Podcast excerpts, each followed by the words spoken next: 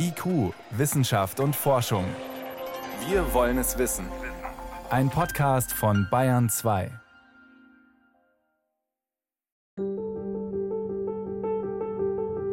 Viele Verbraucherprodukte enthalten nach wie vor problematische Chemikalien. Da gibt es zum Beispiel die Klasse der Stoffe, die hormonähnlich wirken oder andere Stoffe, die sehr langlebig sind und sich auch in der Umwelt und in uns anreichern können. Nicht die Verbraucherin und der Verbraucher sind schuld daran. Es verdient eine Industrie an diesen Stoffen und dem muss Einhalt geboten werden. Auch in der Industrie gibt es natürlich viele Menschen, die haben Kinder und die sich später auch zunehmend nicht fragen lassen wollen, und Papa oder Mama, was hast du eigentlich damals dazu beigetragen, um diese Situation zu vermeiden?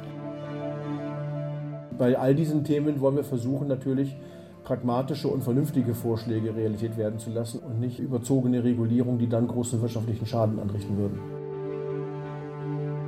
Nachhaltige Chemikalien. Nur noch umweltverträgliche Stoffe aus Europa? Eine Sendung von Helmut Nordwig. Bei fast jedem Einkauf gibt es etwas gratis dazu. Chemikalien, von denen wir nichts ahnen.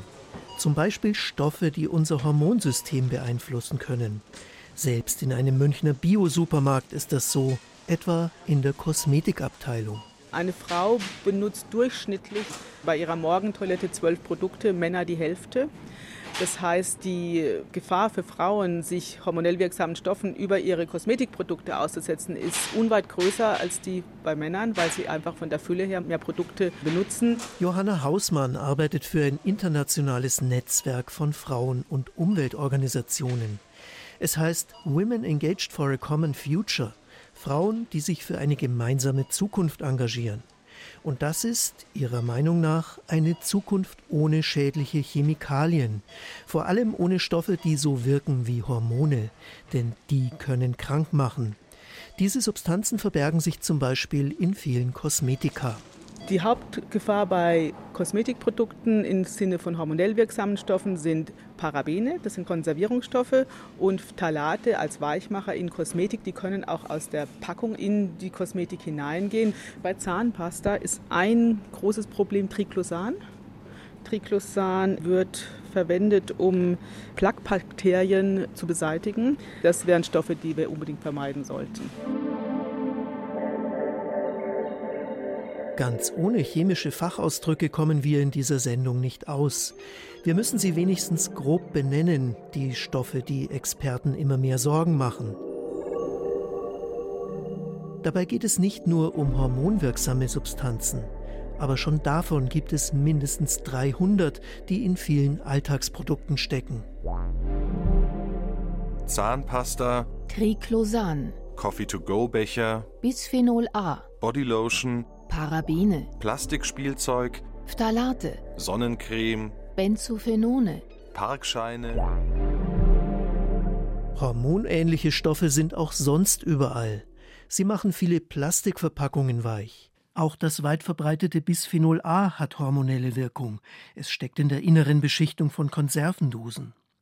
Dabei sind die möglichen Gesundheitsschäden längst bekannt, berichtet der Hormonspezialist Josef Körle.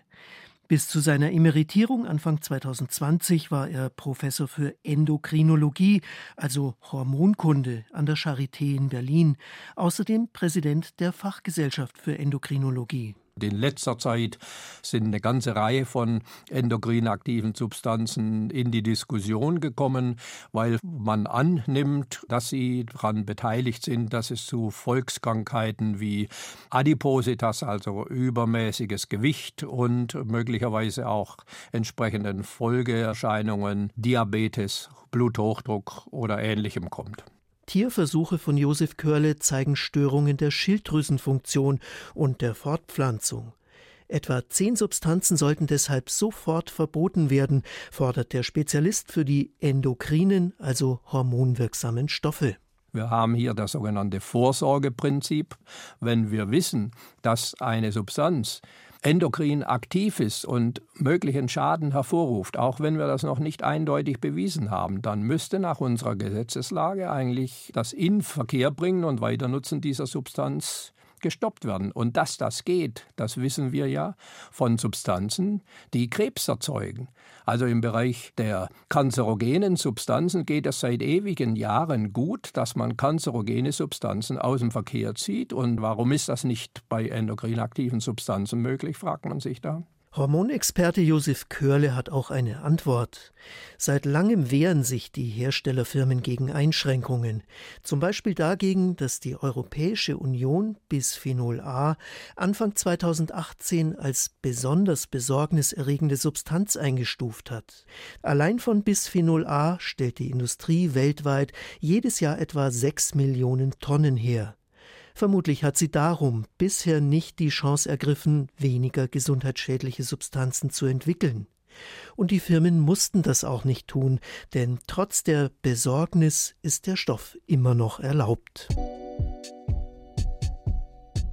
Es ist halt sehr komplex und man muss es differenziert betrachten und deswegen auch dieses Informationssammeln und dieser längere Prozess, um halt wirklich alles zusammenzutragen. Warum Verbote in der EU so lange dauern. Nicht nur hormonstörende Stoffe machen Expertinnen und Experten Sorgen. Auch eine zweite Gruppe sollte nach ihrer Ansicht dringend verboten werden. Man könnte sie als Ewigkeitschemikalien bezeichnen, denn sie sind zwar nicht akut giftig, werden in der Umwelt aber überhaupt nicht abgebaut. Diese Ewigkeitschemikalien sind fluorhaltige Stoffe. Regenjacken werden damit wasserabweisend gemacht oder Schuhe. Auch in Drucktinten oder vielen Verpackungen stecken diese Substanzen. Deutschland will gemeinsam mit vier weiteren europäischen Staaten erreichen, dass sie aus dem Verkehr gezogen werden. Darum kümmert sich Dr. Mandy Lokai von der Bundesstelle für Chemikalien in Dortmund. Diese Stoffe, die in diese Gruppe fallen, hat man festgestellt, dass sie halt sehr viel Zeit haben, sich überall zu verteilen. Sowohl in Antarktis auch als Arktis kann man diese Stoffe in Proben finden, auch in Geweben von zum Beispiel den Polarbären. Letztes Jahr kam ein Bericht heraus oder wurde veröffentlicht von der Europäischen Behörde für Lebensmittelsicherheit, wo man fünf ganz bestimmte Vertreter untersucht hat, aber man konnte zeigen, dass man diese Stoffe in Gewebeproben von Erwachsenen und Kindern findet. Einige von ihnen führen, zumindest bei Tieren, auch zu Gesundheitsschäden. Das Immunsystem kann beeinträchtigt sein und der Cholesterinspiegel steigen, ebenso die Krebsgefahr. Ein paar dieser Substanzen sind deswegen bereits verboten. Es gibt aber etwa 4700 solche Stoffe mit teils sehr ähnlicher Molekülstruktur. Deshalb würde es nicht viel ändern, nur einige wenige zu verbieten oder ihren Gebrauch deutlich einzuschränken. Man sieht halt, dass die Industrie natürlich mit Ähnlichem ersetzt und man irgendwie seine Herangehensweise ändern muss. Und aus diesem Grund ist halt jetzt diese Beschränkung der Ansatz, diese Stoffgruppe als Ganzes beschränken zu wollen. Das bedeutet, Chemikalien mit ähnlicher Molekülstruktur, die sich in der Umwelt und im Körper auch ähnlich verhalten, sollen gemeinsam verboten oder eingeschränkt werden, und zwar schon bevor für jeden einzelnen der Stoffe nachgewiesen ist, dass er die Umwelt oder die Gesundheit schädigt. Bisher war das nicht möglich. Doch genau das hat die EU jetzt vor, nämlich bei der Gruppe der Bisphenole. Und die Kommission greift auch den Vorschlag Deutschlands auf, die Ewigkeitschemikalien, in der Fachsprache PFAS genannt, insgesamt zu verbieten. Das berichtet Dr. Ninja Reinecke von der Umwelt- und Verbraucherschutzorganisation Chemtrust. Und zwar durch beschleunigte Verbotsverfahren.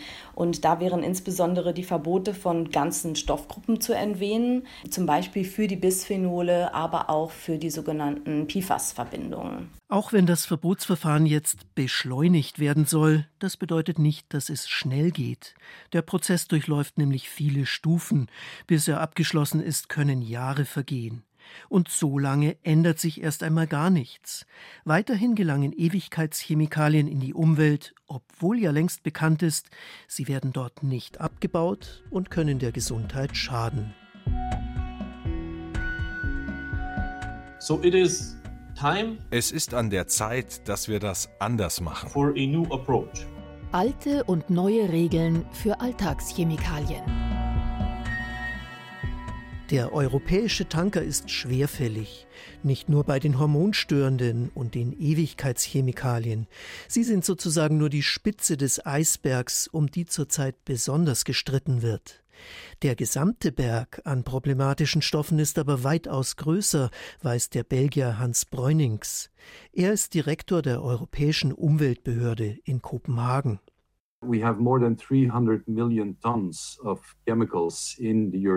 Mehr als 300 Millionen Tonnen Chemikalien werden jedes Jahr in der europäischen Wirtschaft verwendet. Und über 70 Prozent davon gelten als gesundheitsschädlich. Das sind Daten der Europäischen Statistikbehörde. Es sind schätzungsweise 100.000 verschiedene Chemikalien in Europa im Gebrauch und nur knapp ein Viertel von ihnen ist nach der Chemikalienrichtlinie registriert. Das bedeutet, eine große Zahl von Stoffen fällt tatsächlich nicht unter das, was wir für das beste Instrument zur Registrierung und Bewertung von Chemikalien weltweit halten. Und dieses Regelwerk heißt REACH-Verordnung. Die englischsprachige Abkürzung steht für Registrierung, Bewertung, Zulassung und Einschränkung von Chemikalien. Der Prozess läuft also in vier Phasen ab. Die erste ist abgeschlossen. Registriert sind rund 23.000 Stoffe. Das E in REACH bedeutet Evaluierung. Dabei wird also bewertet, wie die Substanzen in der Umwelt und auf die Gesundheit wirken. 2007 ist die Verordnung in Kraft getreten, eigentlich lange her. Trotzdem sind die EU-Fachleute im Großen und Ganzen erst mitten in dieser zweiten von vier Phasen. Ganze 59 Stoffe dürfen nur nach einer Zulassung oder Autorisierung verwendet werden, dafür steht das A. Und nur 71 Chemikalien sind verboten oder werden es demnächst sein. Zur Erinnerung, rund 100.000 Chemikalien sind in Gebrauch und mehr als 70 Prozent davon gelten als gesundheitsschädlich. Die Bilanz von REACH fällt nach 14 Jahren also kläglich aus. Erst die Europawahl 2019 hat eine Wende gebracht. Kommissionspräsidentin Ursula von der Leyen hat den Green New Deal ins Leben gerufen. Das Ziel, Europa bis 2050 klimaneutral zu machen. Auch für die Chemikalienpolitik hat das Folgen. Es ist an der Zeit, dass wir das anders machen, das sagt der Litauer Virginius Sinkevicius. Seit der Wahl ist er Umweltkommissar. Und die EU-Kommission untermauert das schriftlich mit einer 25-seitigen Chemikalienstrategie für Nachhaltigkeit. Darin sind ganz konkrete Vorhaben aufgeführt. Wir müssen gegen die hormonähnlichen Substanzen viel resoluter vorgehen, müssen auch die Wechselwirkungen von Stoffen berücksichtigen und Substanzen einschränken, die ewig in der Umwelt bleiben, zum Beispiel viele fluorhaltige Stoffe. So haben wir es im Green Deal versprochen. Die Kommission will also weg von einer Chemieproduktion, die sich lange Zeit viel zu wenig darum geschert hat, ob Stoffe gesundheitlich bedenklich sind, hin zu Produkten, die Menschen nicht schaden und auch nicht der Umwelt oder dem Klima. Da hat die EU-Kommission sich einiges vorgenommen, sie konnte aber nicht anders. Der Druck der europäischen Bevölkerung war einfach zu groß geworden, berichtet Dr. Ninja Reinecke von der Nichtregierungsorganisation Chemtrust. Kurz vor der Veröffentlichung der EU-Chemikalienstrategie haben jetzt ja auch zehn Umweltminister, Umweltministerinnen an die Kommission geschrieben und gesagt, so das ist jetzt wirklich ein wichtiges Papier. Wir wollen hier eine zukunftsfähige Strategie vorgelegt bekommen. Das hat die Kommission jetzt tatsächlich auch erfüllt und sie sind sich, glaube ich, diesem öffentlichen Druck jetzt auch bewusst. Das sagte Ninja Reinecke im März 2021, ein halbes Jahr nachdem die EU-Kommission den Green Deal und die Chemikalienstrategie verabschiedet hatte. Damals feierte die grüne Fraktion im Europaparlament und sie war ausnahmsweise mal voll des Lobes über die Kommission. Begeistert waren auch Umwelt- und Verbraucherschutzverbände wie Chemtrust. Nicht einmal zwei Jahre später ist Ninja Reinecke weit weniger optimistisch. Jetzt sind wir uns da nicht mehr ganz so sicher und sind sehr besorgt, dass die EU eine Verschiebung angekündigt hat, was die zentrale Reform der REACH-Verordnung angeht. Die EU-Kommission hat im aktuellen Arbeitsprogramm die REACH-Reform erst für Ende 2023 vorgesehen. Einfach aufgrund von momentanen Belastungen der, der Industrie durch Energiekrise und gestiegenen Kosten für die Rohstoffe. Und hier besteht natürlich aber die Gefahr, dass durch diese Verzögerung ein zentrales Gesetzesvorhaben, was unglaublich wichtig wäre für Umwelt- und Verbraucherschutz, auf die lange Bank geschoben wird. Die Industrie war von Anfang an nicht gerade euphorisch. Der Europäische Chemieverband bezeichnet die Nachhaltigkeitsstrategie zwar als grundsätzlich richtig. Die Unternehmen befürchten aber, dass das zweite große Ziel Europas durch zu viele Beschränkungen verzögert wird, die Klimaneutralität. Denn weniger Treibhausgase, das bedeutet nach den Worten des Verbandspräsidenten Marco Mensing eben mehr Chemie und nicht weniger, zum Beispiel für Antriebsbatterien, Wasserstoffproduktion, Solarzellen und vieles mehr. Vor diesem Hintergrund könne man der Industrie gerade jetzt nicht zumuten, alle schädlichen Stoffe zu ersetzen. Sie plant schon aus diesem Grund, viele Prozesse umzustellen. Aktuell kommen noch mögliche Engpässe bei der Energie- und Gasversorgung dazu. Weitere Beschränkungen, so argumentieren die Unternehmen, könnten sie momentan einfach nicht stemmen. Einer der Geschäftsführer des Deutschen Verbandes der chemischen Industrie wird konkreter. Dr. Gerd Romanowski findet, die Strategie wäre nicht nötig gewesen. Wir haben in Europa das weltweit anspruchsvollste und weitreichendste Chemikalienrecht. Unsere Umweltsituation und die Gesundheitssituation der Menschen hat sich in den letzten Jahrzehnten erheblich verbessert. Das hat auch die EU-Kommission immer wieder festgestellt. Wir sind dem Rest der Welt weit, weit voraus und wir belasten unsere Industrie in einem Maße, wie es in anderen Teilen der Welt nicht geschieht. Die Chemikalienstrategie sieht allerdings auch vor, Unternehmen gezielt zu fördern, die nachhaltige Produkte produzieren. Gerd Romanowski befürchtet für die Mitgliedsfirmen seines Verbands aber mehr Bürokratie und vor allem jahrelange Unsicherheit, bis aus dem Vorhaben konkrete Gesetzestexte werden. Das passiert nämlich erst noch. Wenn man sich die Mitteilung der Kommission anschaut, dann sind die Vorstellungen zu mehr Belastungen, die sind sehr konkret und sehr klar zeichnen die sich ab, während das, was der Industrie an Förderungen, Unterstützung und Anreizen geboten wird, sehr vage ist und sehr verschwommen. Und unsere Befürchtung ist, dass die Vorschriften sehr harsch angezogen werden und dort sehr schnell konkrete Vorschläge auf dem Tisch liegen, während bei der Förderung dann das weit weniger konkret ist und vielleicht gar nicht so positiv sich am Ende gestaltet, wie es derzeit angekündigt wurde. Das sehen nicht alle Unternehmen so. Einige betrachten die neue Strategie als Chance. Sie bauen Geschäftsfelder aus, in denen zukunftsfähige Produkte produziert werden. Vor allem Firmen in Skandinavien, aber auch deutsche Unternehmen sind dabei. Klar ist, die Lobbyarbeit beginnt gerade erst, denn jetzt wird konkret um die Details gerungen. Ninja Reinecke von der Nichtregierungsorganisation Chemtrust meint, es ist zwar gut, dass sich im Herbst 2022 nun endlich Beschränkungen für die fluorhaltigen Stoffe und die Bisphenole abzeichnen, auch wenn es noch lange dauern wird, bis sie greifen. Aber das ist eben nur die Spitze des Eisbergs. 2023 wird ein zentrales Jahr für die EU-Chemikalienpolitik werden. Tja, wir haben die große Frage, wann geht es mit der REACH-Reform dann wirklich weiter? Hier hoffen wir, dass die Kommission den REACH-Vorschlag Anfang des Jahres oder spätestens bis Mitte des Jahres vorlegt, damit das gegenwärtige Europaparlament noch eine Chance hat, das eben entsprechend zu diskutieren. Denn in 2024 steht ja schon wieder neue Europaparlamentswahlen an und dann auch wieder eine neue EU-Kommission. Und dann ist es eben fraglich, wie dieses große Vorhaben des Green Deal dann auch in diese neue Phase übergeben werden kann. Beeilt euch mit der Chemikalienreform. Dieser Forderung an die EU-Kommission haben sich auch zahlreiche Abgeordnete des Europaparlaments angeschlossen. Sie wollen nicht, dass das Vorhaben so lange hinausgezögert wird, bis vielleicht gar nichts mehr daraus wird.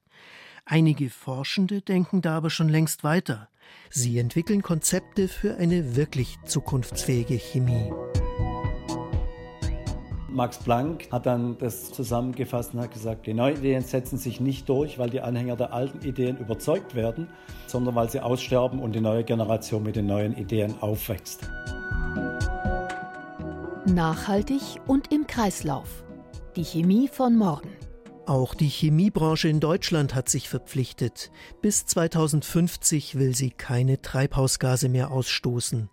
Ein gewaltiger Kraftakt, denn die Produktion ist bisher fast nur geprägt von energieintensiven Verfahren und fossilen Rohstoffen.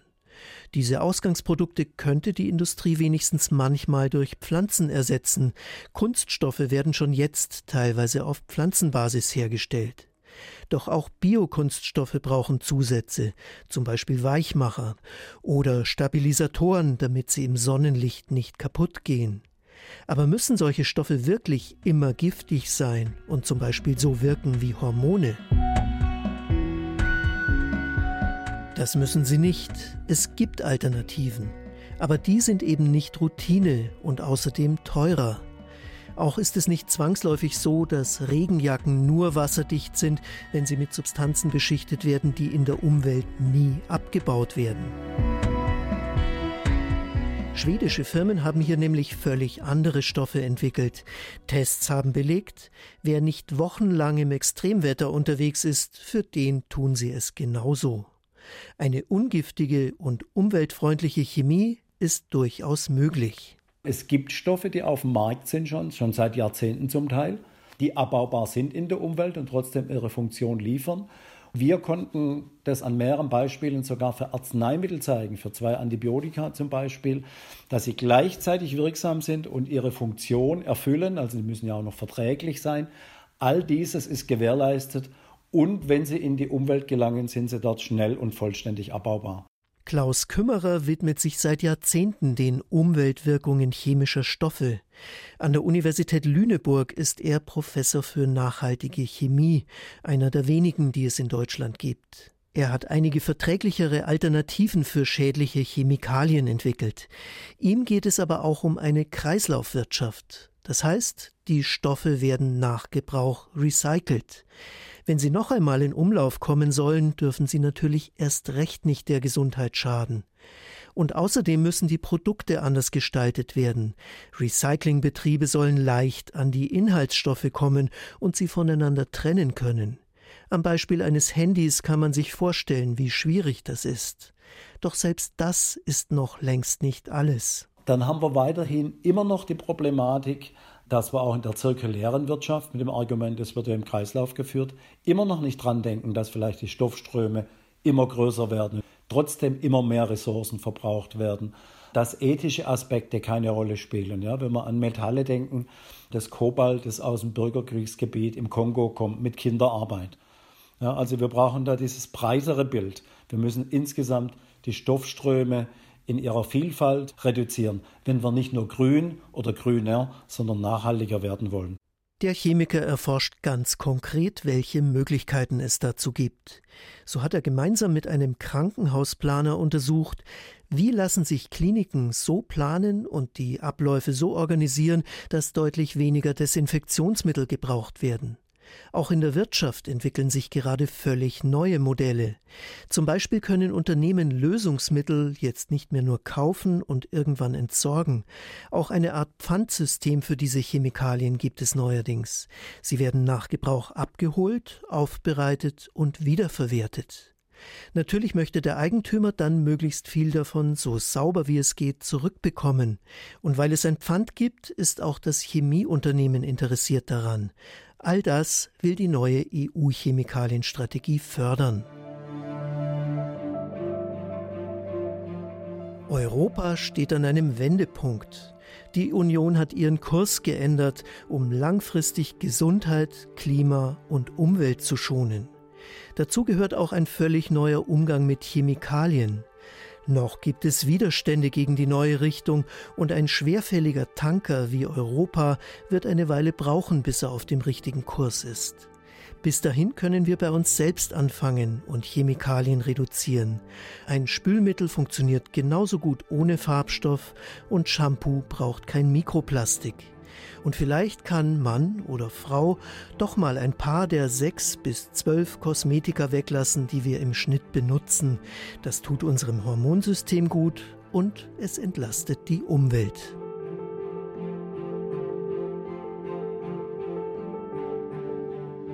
Sie hörten in IQ Wissenschaft und Forschung nachhaltige Chemikalien. Nur noch umweltverträgliche Stoffe aus Europa eine Sendung von Helmut Nordwig. Die Redaktion hatte Dorothee von Karnstein.